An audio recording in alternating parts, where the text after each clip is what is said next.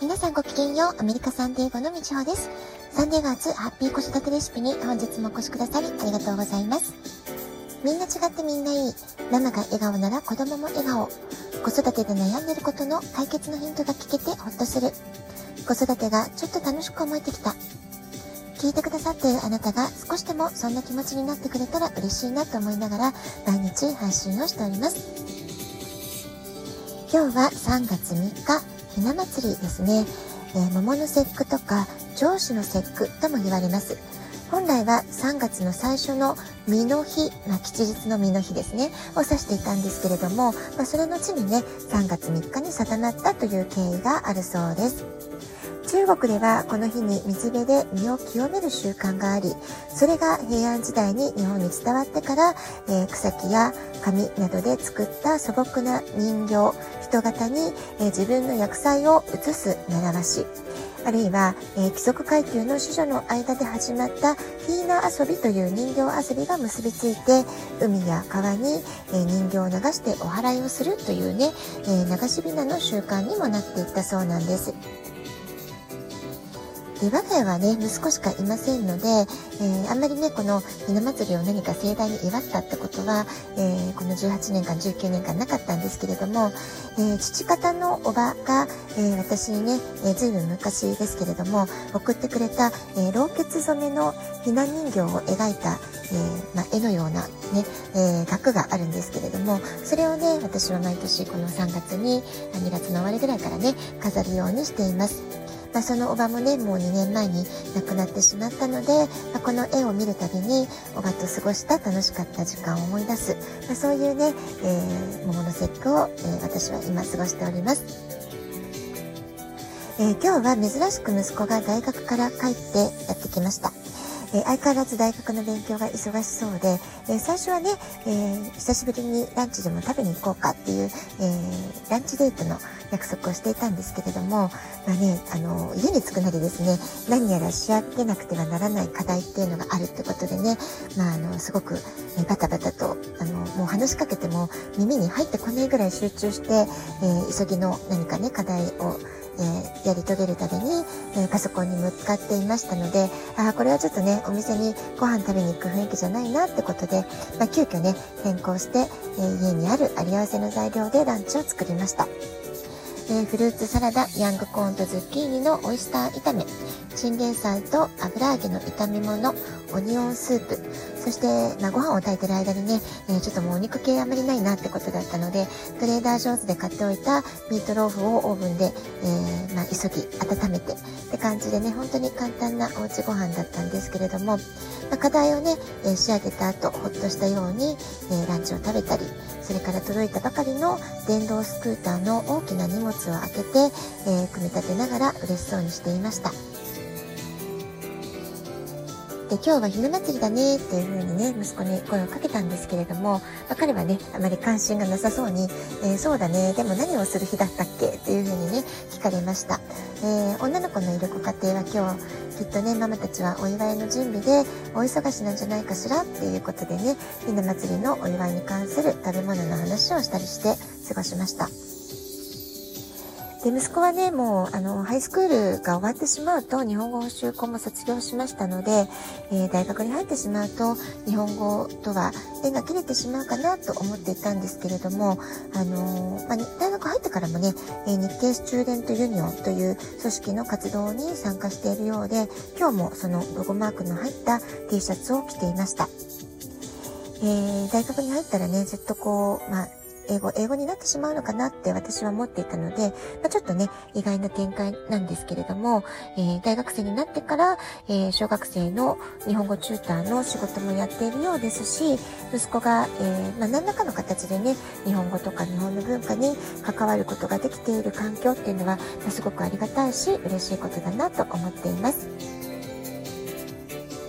さて、ひな祭りといえば、ひし餅、ひなあられ、白酒、ちらし寿司、ハマグリ、こんな食べ物が浮かんでくるんじゃないでしょうか。えー、ひし餅はね、えー、厄除け、正常、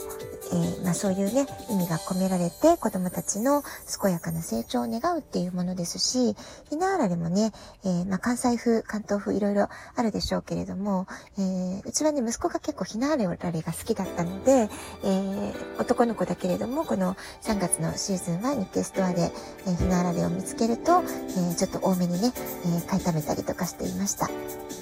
それから白酒本来は桃の花びらを浮かべた、え、お酒だったわけなんですけれども江戸時代にね、え、白酒ができて、え、ひな、えひな祭りには白酒という習慣が定着したようです。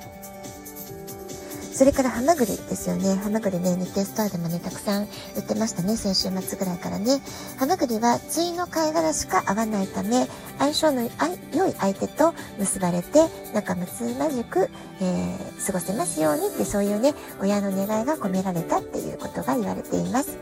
それからちらし寿司は、まあね、あのー、ひな祭りに限らず、お祝い事の時には、え家庭でよく作られるメニューの一つじゃないかなと思うんですけれども、まあ、長寿祈願のエビ、見通しのいい人生を願うレンコン、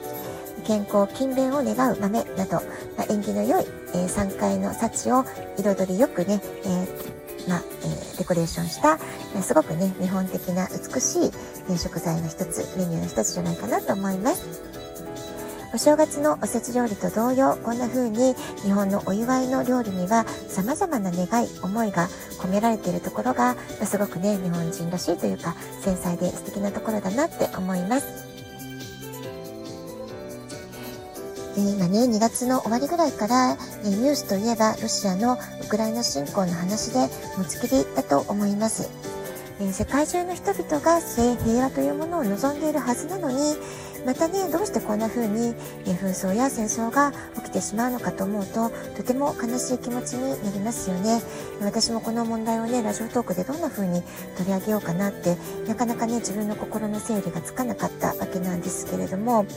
えー、なんて言うんですかね、ウクライナ、ロシアって今はね、別々の国なんですけれども、元はといえば、ソ連の共産主義独裁が崩れてしまう以前、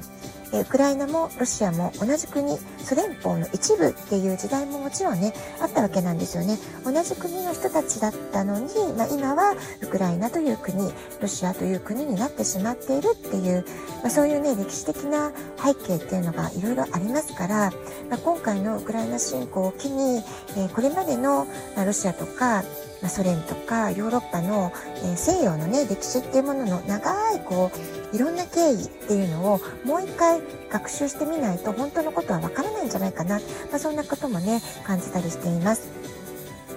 ですから同じ国だった時代も長く長くあったわけですから一般庶民の人たちの感覚としてはロシア人だろうとウクライナ人だろうと同じ国の同胞だっていう感覚、まあ、そういう感覚を持っている方たちの方が大半だと思うんですよね。え親戚をいろいろ辿っていけばロシア人もいるしウクライナ人もいる、まあ、そういうね家族はねたくさんたくさんいらっしゃると思うんです。